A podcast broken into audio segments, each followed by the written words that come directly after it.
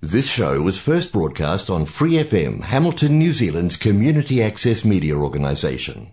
For more information on our lineup of shows and the role we play in the media, visit freefm.org.nz. y donde quiero.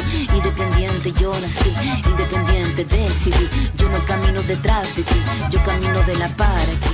Hola chicas, bienvenidas de nuevo a nuestro programa de Mujer a Mujer. Yo soy Angie León. Yo, Sofía Villegas. Y yo, Juliana Salazar. Y juntas conformamos el equipo de Mujer a Mujer. Que cada semana habla de temas de la historia y de la actualidad. Todo con un enfoque hacia la mujer. Este será un programa para generar conciencia, empatía, apoyo y sororidad. Les recordamos que nos pueden encontrar en Facebook e Instagram como arroba de mujer a mujer NZ. Así que bienvenidas y empezamos.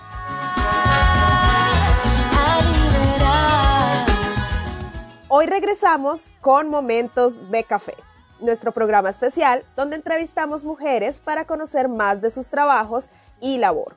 El día de hoy tenemos como invitada especial a Isa de Un Café con Isa desde México. La entrevista fue realizada por nuestra compañera Juliana Salazar. Disfrútenla. Primero quería que me contaras un poquito sobre ti, o sea, digamos, eh, más profundidad en lo que, pues como que, ¿qué es lo que tú haces? Bueno, yo nací y siempre mi pareja se burla de mí porque doy la explicación más profunda de, de dónde soy oriunda, pero a mí me parece importante que para definirse uno, obviamente me considero ciudadana del mundo, pero para de- definirme inicialmente me gustaría decir que soy costeña y eso es algo que, que de lo que de lo que me abandero muchísimo porque muchas veces cuando estuve muy niña me señalaban de, "Ah, tú eres de la costa por el tono de la piel y a mí eso me Mm. parecía muy ridículo, ¿sabes? Y me sigue pareciendo absurdo porque en todas las regiones de Colombia y el mundo siempre vamos a ver distintas personas con distintos tonos de piel, Obvio. sin importar cómo eran nuestros antepasados, nuestros ancestros, nuestras raíces. Entonces siempre me gusta decir que mi raíz es negra, es afro, y bueno, por mezclas entre la afrocolombianidad y España y todo lo que hubo con la colonización, pues quedé así como cafecito en leche, con más leche que café. Me encanta el café, me encanta el tinto. Yo creo que eso es una de las cosas que más amo de Colombia, que tenemos muchos cafetales.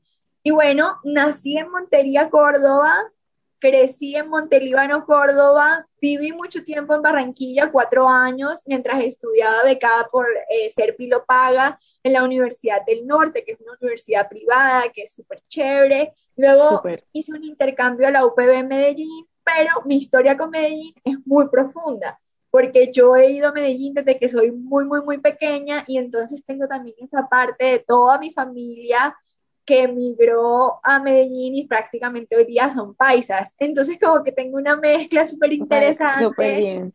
Ajá, y me encanta como, Intercultural.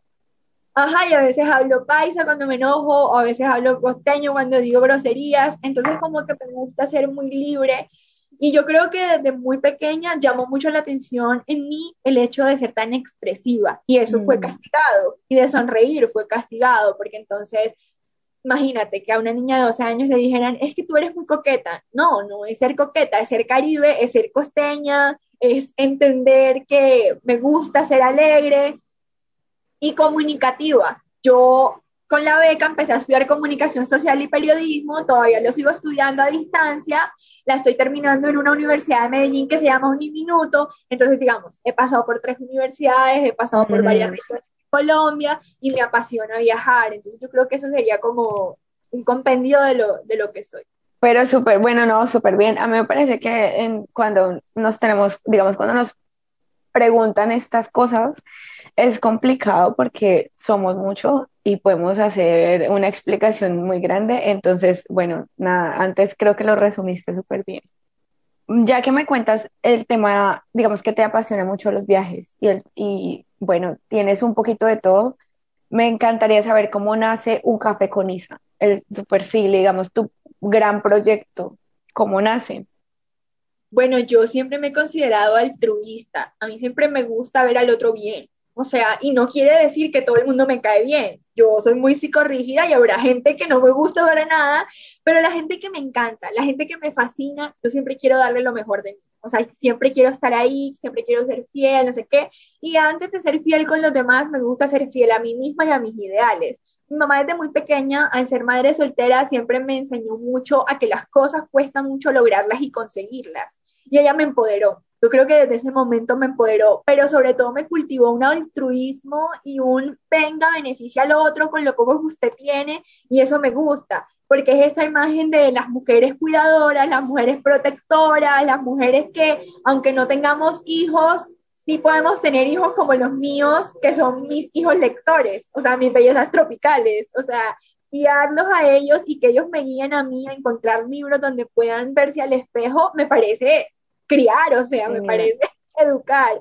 Entonces, como que la maternidad ha cambiado tanto de, de, significado y eso me gusta, ¿no?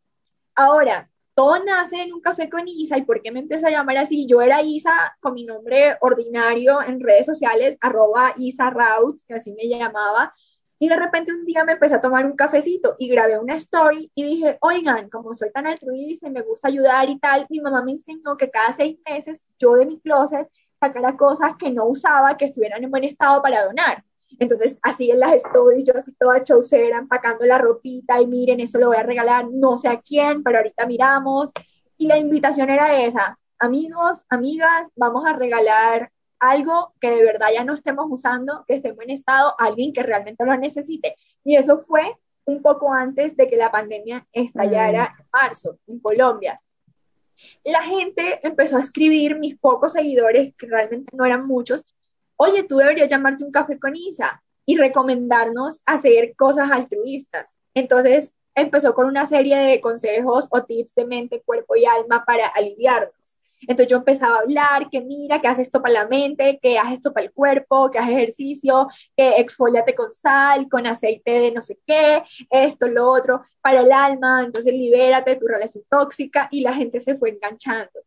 Pero yo no me sentía como tipo influencer, o sea, no me mm. sentía como vacía, como, ay, no, o sea, no es que el, ser influencer sea malo, sino que yo no nací para hacerlo, ¿cierto?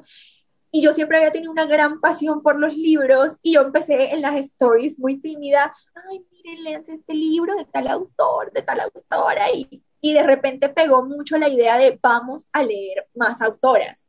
Y así se ha quedado. ahorita estoy acá en México y ya ha evolucionado el proyecto, lleva un año y digamos que me divierte. Yo creo que lo hago porque me divierte. Realmente no estoy monetizando nada realmente pareciera que no estuviera haciendo nada productivo, pero simplemente aparecer allí en esta pantalla de esta red social que me permite conectar con 4.400 personas que tengo hoy día, me parece suficiente, o sea, me parece que eso me hace feliz, que cada mañana me despierto y digo, bueno, ya me leí este libro de cuentos, vamos a, a decirle a la gente que lo lean. Y es como así, poco a poco. Y bueno, hice entrevistas feministas exclusivamente, mm. explorando los argumentos de por qué otras mujeres se consideraban feministas y por qué otras mujeres no se consideraban, y tratar de poner todas esas entrevistas a la orden de todos para que todos hicieran sus propios, tomaran sus propias decisiones, ¿no? Y hacer un poco de conciencia social de que este movimiento es necesario. Claro, genial. No, no, no, súper, me encantó.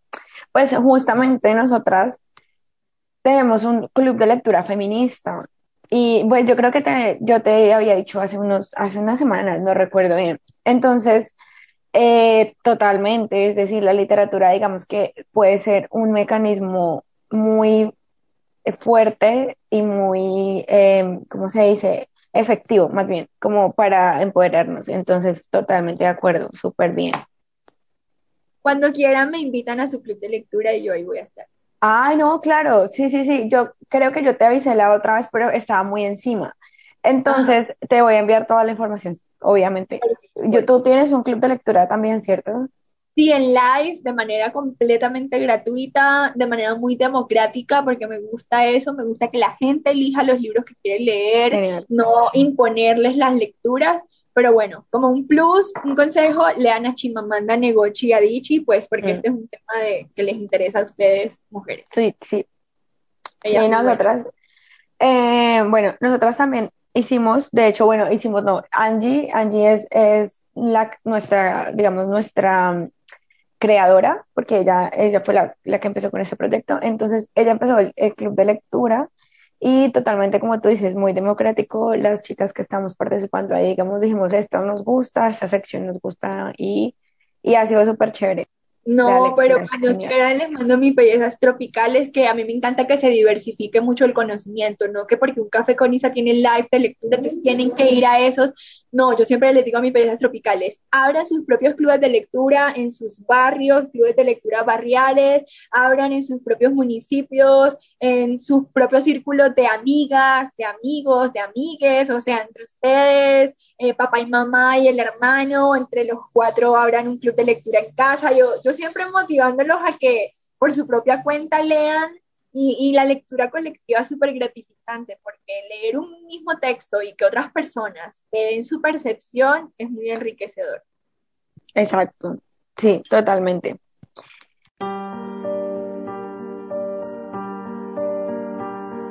Soy la que nace temiendo, tejiendo, corriendo, presa del silencio hoy, recorriendo un camino que ya lo han trazado y no me han preguntado hoy, aguantando tus gritos, tu falta de juicio, todo el egoísmo y sé que está mal lo que parece bien. Soy la que debe esperarte sin queja y aguante tu don limitante hoy. Caminando en reversa en un rompecabezas, buscando las piezas estoy, ejerciendo un papel que no llega a mis pies, mi grandeza es poder y ver que mi voz empieza a crecer. Quiéreme, olvidando que sabes querer, quiéreme respetando el origen de ser, sabes bien la raíz de tu vida al nacer. Andy siente este llanto y vístete de mujer. Ve, olvidando la idea que tienes de amarme, que es ya tan cobarde a ver. Si eres tú tan valiente y ponte a pisar donde tanto han pisado mis pies. Analiza mi canto que viene del fondo y va hasta lo alto y voy poco a poco haciéndote entender. Soy la que nace sin voz pero como un libreto que se han inventado y voy desatando cadena, librando mi estrella, mi propia bandera ya. En tus manos he puesto la misma respuesta que da la certeza de ver la igualdad que nos toca atender quiéreme, olvidando que sabes querer, quiéreme, respetando el origen de ser, sabes bien la raíz de tu vida al nacer. Andy siente este llanto y vístete de mujer. Aguanta la sangre caída en mi voz, las almas que un día clamaron valor. Tú ponte mi guante, resiste y aguante. Arráncate el odio que busca pisar, aprende a querer empezando a pensar. Tú ponte mi guante, resiste y aguante, quiéreme. Olvidando que sabes querer, quiéreme respetando el origen de ser, sabes bien la raíz de tu vida al nacer. Andy siente este llanto y vístete de mujer. Anda y siente este llanto y vístete de mujer. Ponte tú mis zapatos y aguanta como mujer.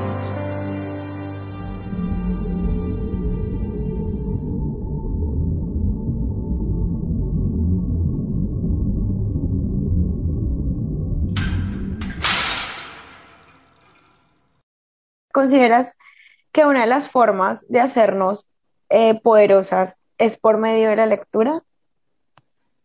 Ay, yo creo que por la escritura. Yo creo que una vez hayamos leído tantos hombres como fue posible leer en el colegio, que eran las lecturas que nos imponían, porque era como Sí, o sea, e, este sistema patriarcal tiene eso, ¿no? Tú creces en la primaria leyendo que si Juan Rulfo, que si Gabriel García Márquez, que si Julio Cortázar, que si Edgar Allan Poe, o sea, tú creces leyendo manes. Entonces yo creo que es un acto político y es casi que un deber moral, que una deuda histórica con nosotras las mujeres, escribir siendo mujeres, no importa si es bueno o malo, intentar publicar entrar en esos mundos y si no nos gusta escribir, entonces empezar a leer mujeres, empezar esa exploración. Y no todas las escrituras hechas por mujeres o autoras nos van a gustar y eso tenemos que también reconocerlo y enfrentarnos a eso, pero sí va a haber unos mundos magníficos de autoras mujeres sobre todo exploremos mucho a nivel local, o sea, si estás en Australia, entonces voy a buscar autoras que, que, sean de Australia. Si estoy en Ciudad de México, esta exploración que estamos haciendo con Laura Esquivel de leer como agua para chocolate. Ay, me encanta. Ajá, que es un libro que tiene, digamos, toda esta visión de esta mujer como Gertrudis que va y se libera y en un caballo tiene... Mm. mucho placer con un hombre desconocido y luego se va para un prostíbulo y, su familia la niega y la borra de su árbol genealógico y mm. tiene que verse enfrentada al olvido de su familia. Entonces yo creo que tenemos que empezar a entender qué nos cuentan las mujeres de distintas partes del mundo, autoras colombianas, autoras costeñas. Entonces como que creo que es una exploración que debemos intensificar. Y si hablamos con alguna amiga o incluso con algún amigo hombre o con nuestros familiares, hey, mira, te recomiendo tal autora de México, te recomiendo tal autora latinoamericana, te recomiendo tal autora de Alemania, que si Virginia Woolf, qué sé yo, o sea, mm. y no necesariamente que sean autoras declaradas feministas, porque por ejemplo Marvel Moreno, que es otra autora de Barranquilla, que me ha gustado mucho explorar, no se consideró nunca o no se autodenominó, mira, yo soy una escritora feminista, soy una mujer feminista. Sin embargo, escribe un libro como En diciembre llegaban las prisas, que es una radiografía completa de tres mujeres que crecen en la burguesía de Barranquilla y se ven enfrentadas a muchos estigmas sociales y a la o sea, se ven coartadas de sus libertades, no pueden sentir placer sexual, solamente son mujeres que se tienen que dedicar a sus bebés, etcétera, etcétera. Entonces, como que, ah, o sea, sí siento, sí siento que nos empodera, siento que sobre todo nos libera y que es un, es un gran punto de escape empezar a leer mujeres sobre todo.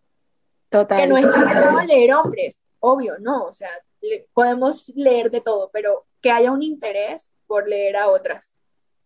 Perfecto. Bueno, entonces, em,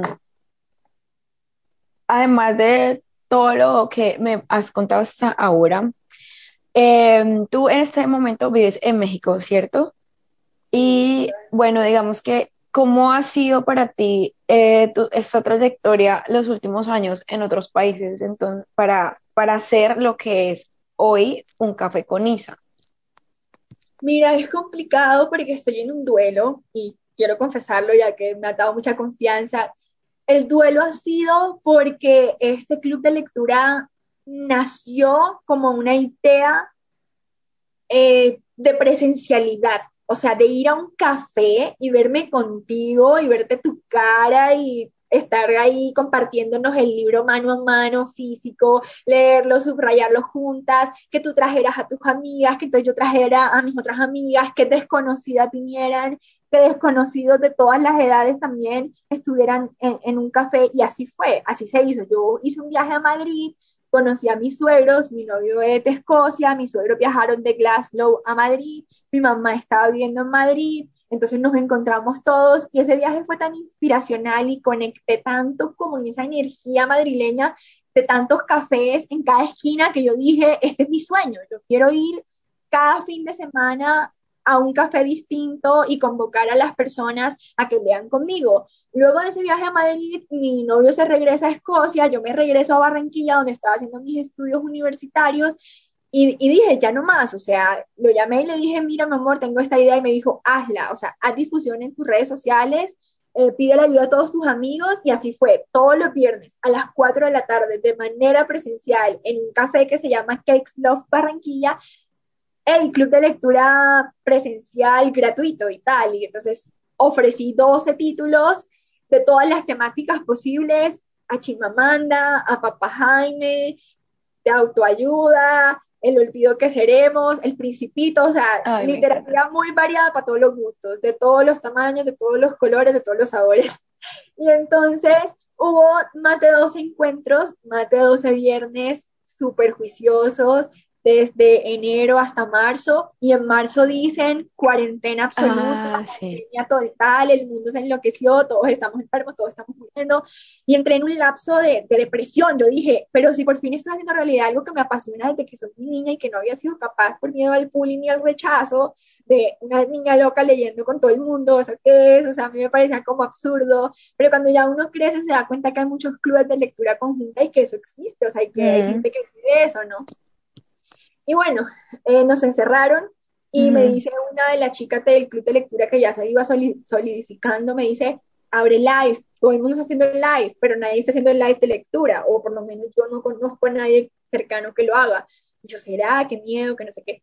Y así fue. O sea, y fue tan bueno que hasta me tocó hacer clubes de lectura infantiles, que eso ya me dio más mm. miedo porque, no sé, es muy complicado el tema con los niños, de pronto es, una, es bastante responsabilidad y, y, y sí, en realidad los niños son una complejidad, o sea, son otro universo literalmente y como que... Me dio mucho, sí, me dio mucho miedo y angustia existencial porque son tremendos, los niños son tremendos, los niños de hoy en día hacen unos análisis y entonces los papás, como nunca los han visto en esa faceta, de pronto al ver que uno les está despertando tantas emociones y pasiones a los niños, se asusta porque no saben cómo de manera pedagógica cómo guiar a su hijo. Y es que yo tenía niñas que me decían de 8 años, no, yo quiero leer una novela erótica. Y yo era como, no, es infantil. Y la niña era, pero no, eso no tiene nada malo. Isa, yo entiendo que. Y yo, no, por favor, no le puedo decir eso a los niños de 6 años. Ay, no. Una locura, una locura, De verdad que los libros son un mundo muy loco. Sí, pero, pero qué bonito pero muy bonito que hagas eso porque sí nos falta mucho. O sea, me parece que con el tema de la tecnología, los libros han pasado a ser, a estar en, pues digamos, no sé, en un segundo plano y, y lo digo también por mí mismo, o sea, para, o sea, no voy a mentir. Eh, hace mucho tiempo que yo no cojo un libro así como en físico.